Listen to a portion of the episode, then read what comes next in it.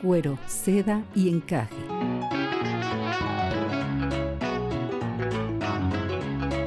Es un diálogo entre mujeres de temas que a todas nos importan, abordados mediante cuentos y relatos comentados. Ana, doctora en neuropsicología, y Cristina, maestra en educación, buscan profundizar en este meollo social cultural que va desde los aspectos más íntimos de la feminidad, el encaje, hasta los ámbitos que parecieran prohibidos o tabús sociales para las mujeres, el cuero, pasando por la suavidad y la delicadeza, la seda, para ser eternamente esa única piel en donde habitan muchas mujeres a la vez. Comenzamos.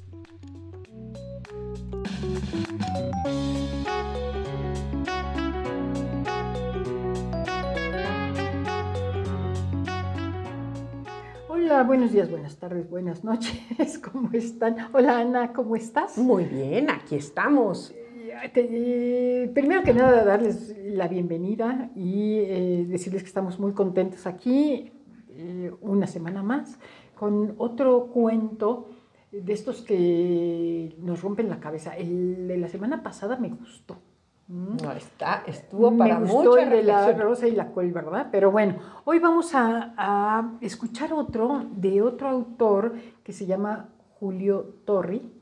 Eh, el, el cuento eh, me, me parece que es significativo, muy bonito, y eh, pues vamos a narrarlo. Y pues no sé, tengo muchas expectativas porque estoy segura que nos va a dejar muchas reflexiones. Así que sin más preámbulo, bienvenidas. Este cuento se llama Literatura de Julio Torri y dice así.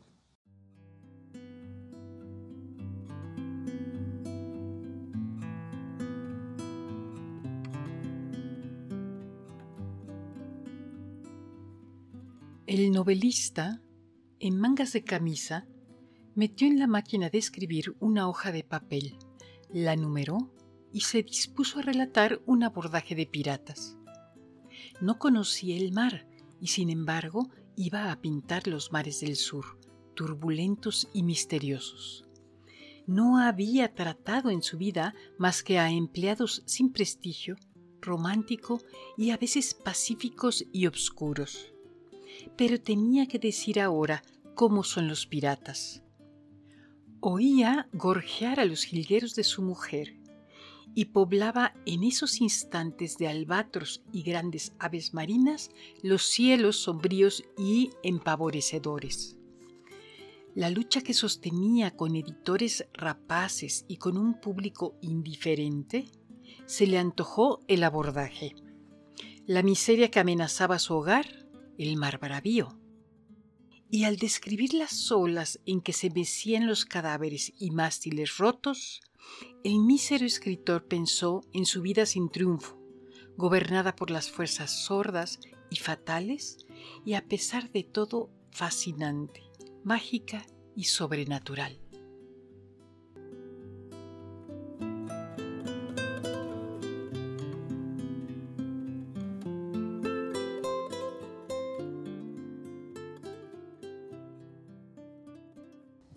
Qué bonito. Tan, tan. Ay, complicado, ¿no? O sea, yo creo que eh, tendremos que irlo desmenuzando, porque me, me costó tra- trabajo leerlo la primera vez. Me- a mí me gusta que finalmente eh, te va llevando poco a poco, poco a poco a, a una reflexión profunda, ¿no? Pero además una actitud de vida, ¿no? Y yo, yo espero que con este análisis lo hagamos, Lo en, hagamos- el mismo, en el mismo sentido que él lo hizo, ¿no? Ya. De irnos conduciendo poco a poco, poco a poco y que lleguemos a- a- al final a esta visión positiva, positiva Muy bien. de la vida, ¿no? A ver, él es un novelista, vamos a, Ujú. vamos a. Él es un novelista, ¿no? Y es- tiene que escribir una novela, obviamente, sobre el mar. Pero no conoce el mar y tenía que pintar el mar, ¿no? Y nunca había tenido contacto con nada parecido en, en la vida real, se puede decir que no, lo, no conocía mucho del tema, sin embargo tenía que escribirlo. ¿Qué hace? Toma cosas de su cotaneidad para empezárselas a imaginar, para construirlo, ¿no? Eso es lo que yo entendí, ¿no? O sea, no había tratado en su vida más que ampliado sin prestigio, ¿no? Y vecinos pacíficos y oscuros, y sin embargo él tenía que hablar de piratas. Entonces, fíjate, por un lado tenía que hablar de piratas, tenía que hablar de barcos, de mar, pero por el otro lado tenía vecinos aburridos, este... No solo, son empleados, empleados. Este, la mujer con sus pajarracos haciendo ruido, este, los editores buscándole Ah, cómo sacarle provecho, ¿no? El público indiferente, él una, una vida, digamos, de sin triunfo, eh, gobernada por fuerzas sordas y fatales, ¿no? Wow, ahí, hasta ahí, hasta ahí me impresiona porque a lo mejor, ¿cuántas veces tú dices, a ver, yo siento que mi vida eh, es rutinaria, cotidiana. Imagínate que tú estás en esa situación, ¿no? Y de repente tienes que hacer algo extraordinario. Exactamente. Y yo creo que ese es nuestro reto de vida. Ah, ¿no? O sea, estás eh, eh, en las condiciones en las que estás. Ahora sí que hay lo que hay, ¿no? Entonces, eh, a lo mejor tu vida se tiene que llevar en cuatro paredes. A lo mejor eh, vas a una oficina que no te está dando No te ninguna motiva, satisfacción, no te motiva. A lo mejor tienes que salir a la calle y nadie entiende lo que tú quieres vender o lo que tú tienes que hacer. o el tráfico ya tardó, no sé. Es ¿no? decir, todos enfrentamos una serie de problemas que podemos verlos como motivos para inspiración o como una cadena de problemas sin fin. ¡Wow!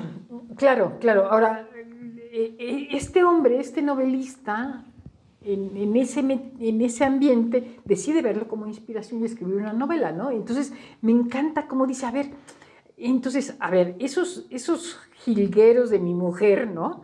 Este, que, que se oyen, los vuelve albatros y grandes aves marinas, ¿no? Este, sobre los cielos sombríos empavorecedores, ¿no? Ok, ok. Luego dice, este, Por ejemplo, los vecinos. los vecinos los vuelven los piratas. Exacto, os- oscuros, eh, pacíficos, huraños, oscos, ok, son la naturaleza del pirata. Ah, eh, esa, esa guerra lucha con los editores rapaces, ¿no? Y el público indiferente, él dice, pues ese va a ser mi abordaje, ¿no? O sea, es como si el barco se enfrentara ante, ante tempestades y a lo mejor yo pidiera ayuda y nadie me oye, no sé, ¿no? O sea, ese, ese va a ser como, como el, el abordaje, ¿no? Uno de los más bellos es, dice, la miseria que amenazaba su, su hogar la convierte en el mar bravío. El- qué guau, qué bonita figura. ¡Oh, qué cosa más bella! ¿No? Esa Sí, es una de las sí, más sí, lindas, de verdad. Bueno, ¿cuántas veces no hemos dicho nosotros? Es, es que eh, sientes que estás viviendo una, una batalla, una guerra, ¿no? O sea, si el trabajo, si los hijos, si las escuelas, si la economía, si la pandemia, son, son- es ese mar bravío, ¿no? Es el mar bravío, ¿no? Y bueno, eh, finalmente eh, su, su resumen de vida, que él dice, bueno, a ver, no, no, no soy un escritor eh, reconocido. Su vida sin triunfo, ¿no? Este, y, y- y he estado sometido a, a- a problemas muy serios y fatales, pues lo convierte finalmente en, en- en una escena en donde hay cadáveres, hay mástiles rotos, ¿no? Uno se puede imaginar perfectamente la escena, ¿no? Y bueno, describe esa crudeza y finalmente la describe de tal manera que se convierte en un hecho fascinante, mágico, sobrenatural. Volvemos un poquitito a lo de la semana pasada. Sí, sí, sí, sí. Eh, eh, ¿En dónde está la belleza? En- en- o sea, cómo en cada aspecto, por más sórdido que pudiéramos ver, existe Oye, y, y- y- y- y qué vida. Aquí hay dos cosas que me impresionan. De veras, yo les recomiendo muchísimo, muchísimo que entren a nuestra página y vuelvan a leer este cuento, porque el cuento es una historia fascinante. O sea, antes de la interpretación, solo el, cuento ya tiene una, una, belleza literaria impresionante. O sea, cómo ves al novelista, pero ves la historia al mismo tiempo que escribió, de dónde, o sea, y, créanme, son tres párrafos de cuento.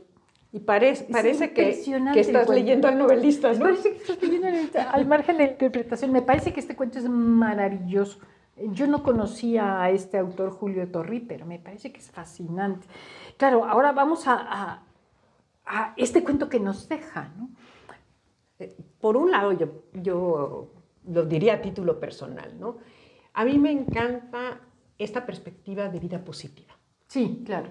¿no? O sea, pues yo dentro de psicología, eh, en las corrientes de psicología, es muy, muy frecuente o lo más frecuente es que estemos buscando o patologías o los problemas que la gente tiene y tratemos de que reconozcan cuáles son sus problemas, que, que vean cuál es el origen de los mismos, que, etc.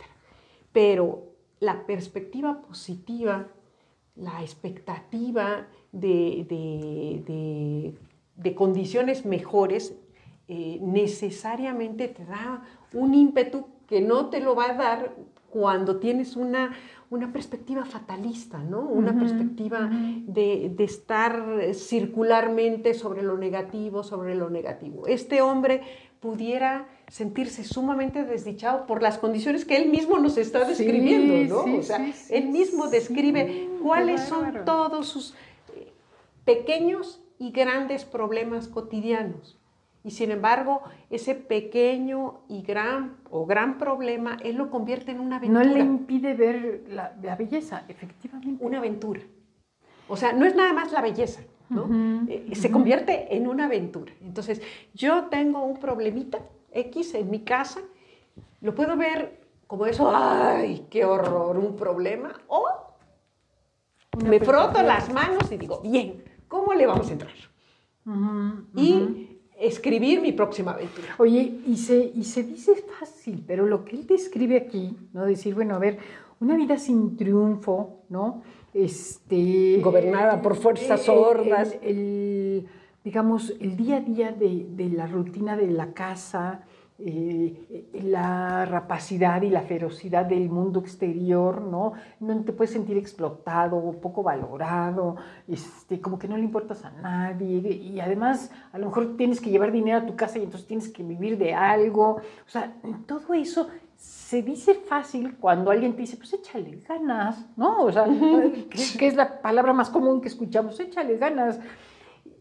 ¿Qué es eso de echarle ganas? O sea, lo que me impresiona en este cuento es, como dices tú, ese sentido de vida, ¿no? O sea, a pesar de decir una vida sin triunfo, ¿significa infelicidad? O sea, esa rutina significa infelicidad o realmente esa felicidad o esa visión de vida positiva, esa, esa, esa, el poder decir la vida es bella porque estoy vivo, ya te puede dar muchos recursos para verla bella, porque lo que el hombre nos está diciendo es, estoy vivo.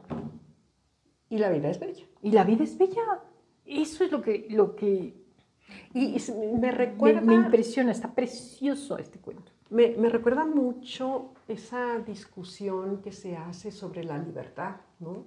En donde se dice que el hombre puede estar en una cárcel privado de, de su libertad física, ¿no? Pero la libertad intrínseca del ser humano sí, sí, es, irrenunciable. Es irrenunciable. Es irrenunciable. bueno, la libertad a ser feliz es irrenunciable. Es irrenunciable, claro. wow, pues me parece que ese es el, mayor mensaje. No sé cuál va a ser la tarea, pero, este, pero una sí, sí o sí tarea rigurosa es vuelvan a leer este cuento. Vale, vale la pena. Uno que, se lea desde el sentido literario, como dices tú, o sea, buscando la belleza en la lectura. Dos, eh, buscar esta, esta comparación del problema cotidiano eh, y cómo ese problema cotidiano puede ser dimensionado en, un objeto que eh, no necesariamente es una aspiración, Porque cuando tenemos un problema y te dicen, oye, velo desde la perspectiva positiva, tú puedes decir, ay, bueno, es que ahorita me está yendo muy mal en la oficina, pero va a haber tiempos mejores. Entonces estás buscando una expectativa Sí, y sí, a lo mejor aquí- te haces fantasías sobre el Sí, futuro. y eso no aquí, es. En la vida del pirata no tiene nada que ver. O sea, la vida del pirata no necesariamente va a mejorar su, su vida. ¿no? Sí, sí, sí, sí, sí. Sencillamente el hoy se lo va a hacer más bello. Eso, esa es, esa es la mayor conclusión. Hacerte el hoy más bello.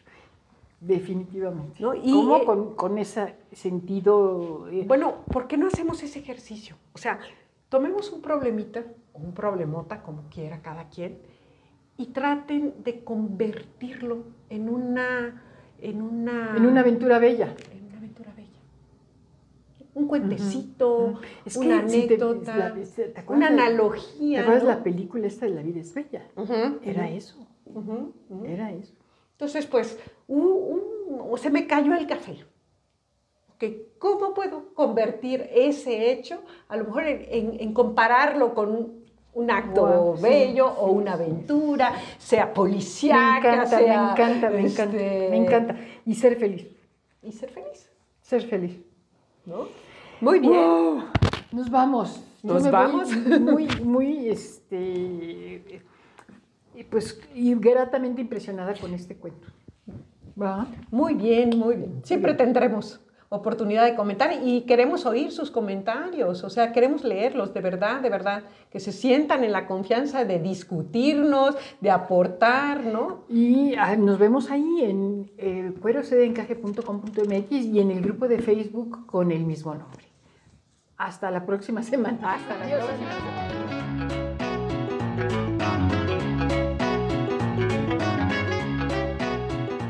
Cuero, seda y encaje.